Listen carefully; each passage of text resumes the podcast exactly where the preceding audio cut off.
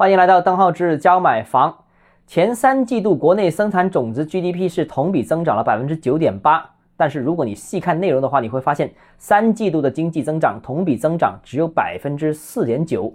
比二季度的增速下降了百分之三。那之前啊，这个业内呃或者说经济学家估计四季度 GDP 才会破五，但实际上三季度已经破五了，GDP 大跌也是今年这么多个季度当中表现最差的一个季度。那这里面有几个问题，首先呢，就是呃，统计局给予了一个解释，就是去年三季度的基数抬升啊，所以呢就导致了三季度的 GDP 出现了比较明显的下滑，但是也有呃多个行业同时整顿的影响，这个大家知道，呃，过去的三月份，包括房地产市场啦，包括娱乐业啦，包括教培啦、医美等等很多行业都整顿，所以这个肯定也会对经济产生影响。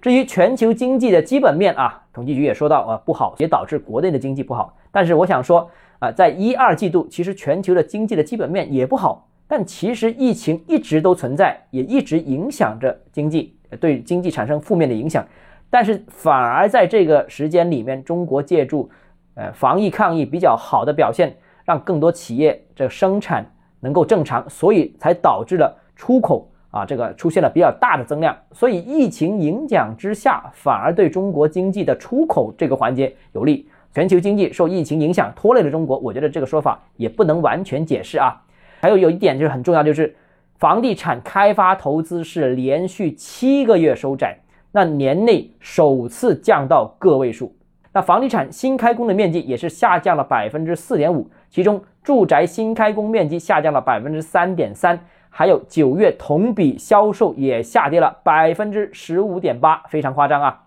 那我想说，房地产是中国这么多行业当中产业链最长的一个行业，影响很大。房地产不行，那地方财政肯定受到影响，然后税收也受到影响，那投资也会不行。那房地产不行的话，上游的钢铁、建材、水泥、玻璃、石材、陶瓷、墙体材料、涂料、门窗、五金、砂石啊，这个呃建筑电器、电缆、电梯配件、冷暖设备、电池、保温材料等等都不行。还有化工、机械、银行、有色金属、工程承包都不行。那这只是上游的房地产，还有下游行业。下游行业包括家居营销、